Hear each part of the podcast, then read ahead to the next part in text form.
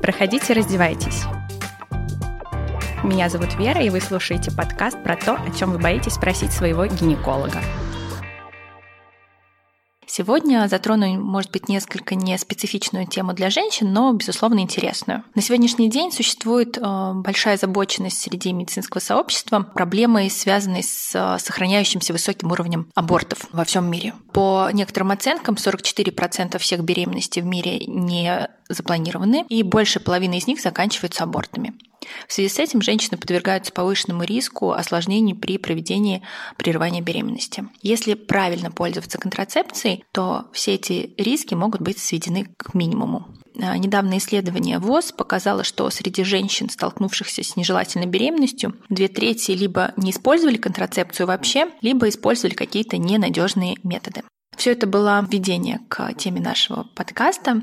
Сегодня будем говорить о мужской контрацепции. Согласно опросам, большинство мужчин, это где-то около 80%, считают, что оба партнера несут равную ответственность за планированной семьи. На самом деле это радостно слышать, что все лежит не только на плечах женщины, что оба партнера отвечают за последствия половой жизни. Поэтому среди исследователей э, стоит вопрос о каком-то новом мужском контрацептиве, который предоставит возможность мужчинам дополнительный вариант контрацепции да, и обеспечит необходимую альтернативу парам, в которых женщина по каким-то соображениям либо противопоказаниям не может пользоваться контрацепцией. Поговорим поэтому о видах мужской контрацепции и начнем с самого популярного – это барьерная контрацепция, презерватив. Казалось бы, что ну чего о нем рассказывать, э, как я уже сказала, метод популярный, наверняка все о нем знают, как правильно пользоваться и так далее. Тем не менее, скорее всего, половина из вас точно не хранит э, презервативы в холодильнике. Итак, большинство презервативов изготовлены из латекса, что является причиной для отказа у людей с повышенной чувствительностью к латексу и аллергиями на латекс. Для таких нежных придуманы синтетические презервативы, например, полиуретановые или полиизопреновые. Также на рынке есть презервативы из кишечника животных, но э, надо иметь в виду, что они неэффективны в профилактике ВИЧ-инфекции. Плюсы современных презервативов – это профилактика инфекций, передаваемых половым путем, ну и, собственно, защита от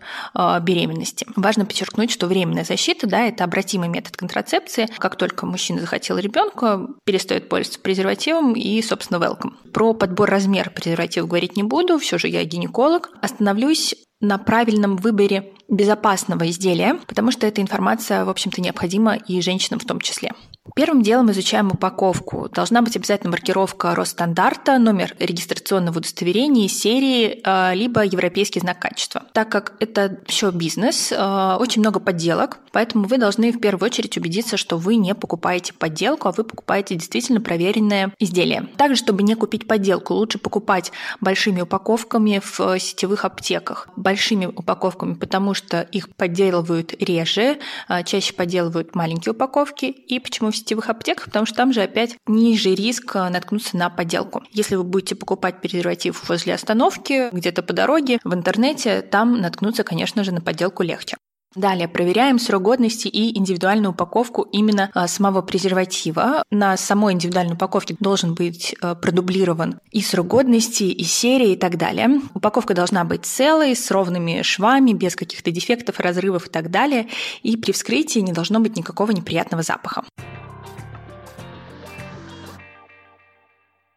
Какие же основные правила по использованию презерватива? Первое, что вы надеваете его перед половым актом, чтобы снизить риск заражения инфекцией, передаваемой половым путем. Второе. На один половой акт вы используете один презерватив, поэтому лучше всегда под рукой держать несколько штук. При длительном половом акте презерватив необходимо менять через 30 минут использования. Нельзя использовать два презерватива одновременно, а, например, использование а, сразу мужского и женского презервативов. Следующий важный момент, что нельзя использовать презерватив повторно. Кажется, это такое простое правило, которое каждый соблюдает. Тем не менее, думаю, вы слышали о подпольном сервисе в Вьетнаме, где женщина отмывала использованные презервативы и продавала их. Да, вот, конечно же, эффективность этих методов снижается как и для предотвращения беременности, так и в качестве профилактики инфекций, передаваемых половым путем. Хранить презерватив необходимо в прохладном месте. Ни в заднем кармане джинсов, ни в кошельке, ни где-то в сумке и так далее. Тепло может повредить презерватив, поэтому хранить в прикроватной тумбочке не рекомендуется лучше это холодильник. Не использовать масла с презервативами из латекса и полиизопрен. Возможно, возможно применение смазки на водной основе.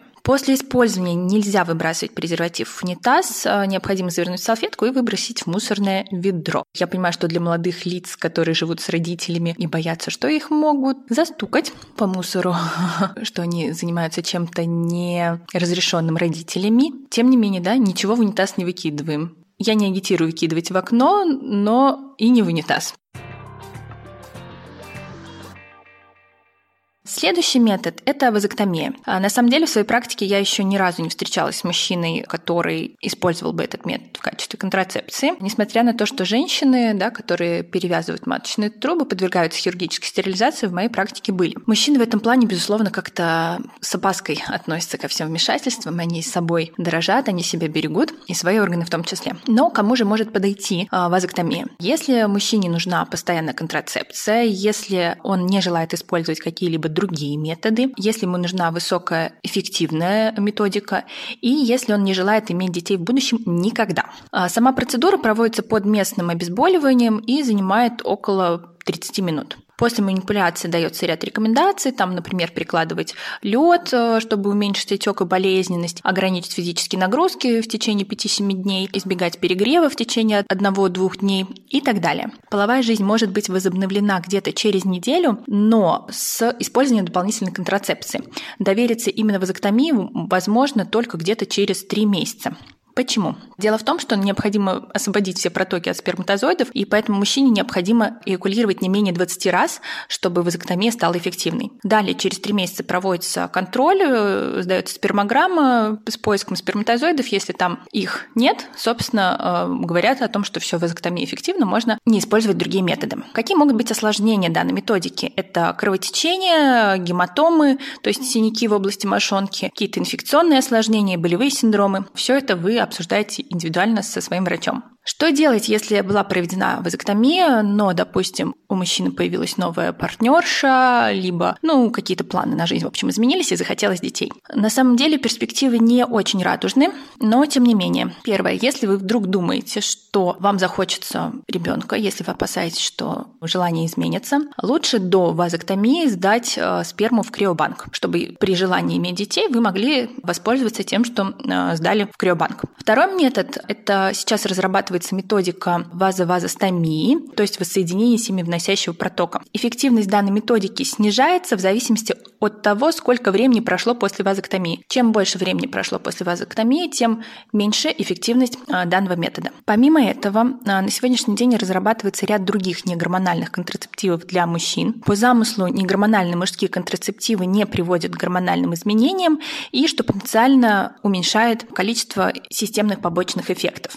Различные негормональные методы находятся на сегодняшний день в стадии разработок. Э, многие из них достигли уже до клинической стадии, демонстрируют какие-то многообещающие результаты в моделях на животных. Так, например, двусторонняя инъекция определенных веществ в проток проводится в Индии уже в течение почти трех десятилетий. Совсем недавно было завершено исследование эффективности третьей фазы. И хотя данный метод обещает быть эффективным мужским контрацептивом с минимальными побочными эффектами, обратимость на сегодняшний день еще не была продемонстрирована на людях. Да, обратимость доказана на животных, э, на крысах, кроликах, так что прогресс не стоит на месте, и, возможно, вот такая манипуляция по типу обратимой вазоктомии будет доступна для мужчин.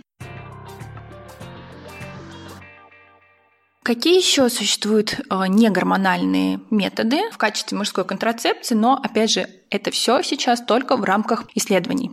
А ранним негормональным кандидатом на мужскую контрацепцию был адюдин. Это такой агент, который был нацелен на клетки сертоли. А на сегодняшний день многообещающее средство на доклинической стадии. Еще одно средство – это эпин. Исследования на обезьянах показали ухудшение подвижности сперматозоидов при использовании этого вещества, а, что приводило к бесплодию. Но еще предстоит продемонстрировать как и безопасность этого метода, так и эффективность на людях. Далее интересный момент связан с витамином А. Бесплодие у животных, связанное с дефицитом витамина А, предполагает, что блокада рецепторов витамина А может ухудшать сперматогенез. Опять же, придумали вещество, синтезировали, проходит это вещество исследования. А, на крысах достаточно эффективный был метод, но с некоторой токсичностью для печени и вызывал дегенерацию яичек, после чего вещество немножко покрутили, поменяли, придумали другое. На сегодняшний день этот метод обещает стать также будущим негормональным средством на мужскую контрацепцию, если удастся разработать более специфичный а, блокатор рецептора витамина А. Ну и также существует множество других продуктов, которые исследуются в доклинических испытаниях в качестве негормонального мужского контрацептива. Не буду отдельно перечислять их, там еще такие химические сложные названия, но тем не менее, да, не стоит на месте прогресс, все придумывают. К сожалению, ни один из этих методов на сегодняшний день не прошел клинические испытания, и поэтому специфичность этих э, ингибиторов для сперматогенеза у людей остается непроверенной. Ну и, конечно же, лакомые э, мужчины для вас э, прогресс не стоит на месте. Это гормональные контрацептивы. Не все же женщинам пить таблетки. Скоро дойдем до того, что женщины будут спрашивать мужчину, выпил ли ты сегодня свою таблетку, дорогой. Исследования в области мужской контрацепции начались более 60 лет назад, и за последние десятилетия были достигнуты некоторые важные успехи. На данный момент разрабатываются и гормональные методы. Среди действующих веществ рассматриваются такие гормоны, как андрогены, прогестины, их предшественники, комбинации этих гормонов. А среди форм препаратов это пероральные формы, то есть таблетки,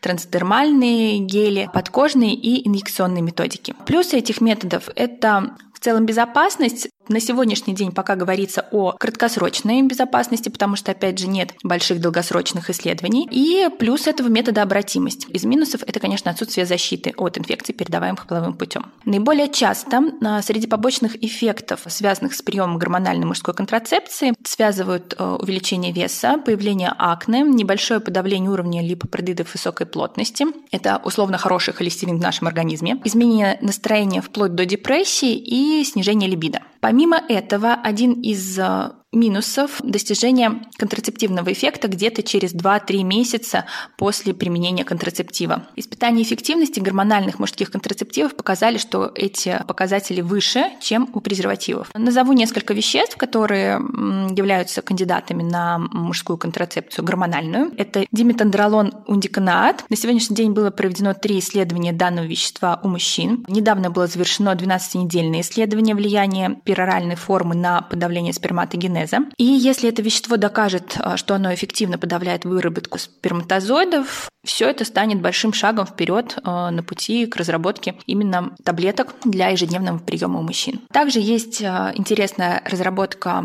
геля тестостерон плюс настерон. Это достаточно мощный прогестин и в настоящее время исследуется в качестве комбинированного трансдермального препарата у мужчин. Результаты данного исследования ожидаются в 2022-2023 годах. И это первый самостоятельно применяемый мужской гормональный контрацептив, прошедший тестирование на эффективность и первое исследование эффективности гормональных мужских контрацептивов, проведенное в странах Африки. До самого недавнего времени испытания гормональных мужских контрацептивов, как правило, обнадеживали в отношении серьезных побочных эффектов. Клинические испытания мужских контрацептивов прошли без серьезных побочных эффектов либо каких-то стойких нарушений обмена веществ. Но, тем не менее, существует, конечно, озабоченность по поводу безопасности длительного приема данных препаратов. Поиск идеального мужского контрацептива ведется. Хочется от него эффективности, безопасности, полной обратимости, потому что на протяжении жизни наши желания меняются. Если сегодня ребенка не хочется, не означает, что не захочется завтра. Ну и, конечно же, данный контрацептив должен быть доступным по цене для широкого круга потенциальных потребителей. Мужская контрацепция не только способна сократить большое число нежелательных беременностей во всем мире, но и может предоставить э, парам, в которых женщина не может э, использовать контрацепцию, дополнительный вариант планирования семьи.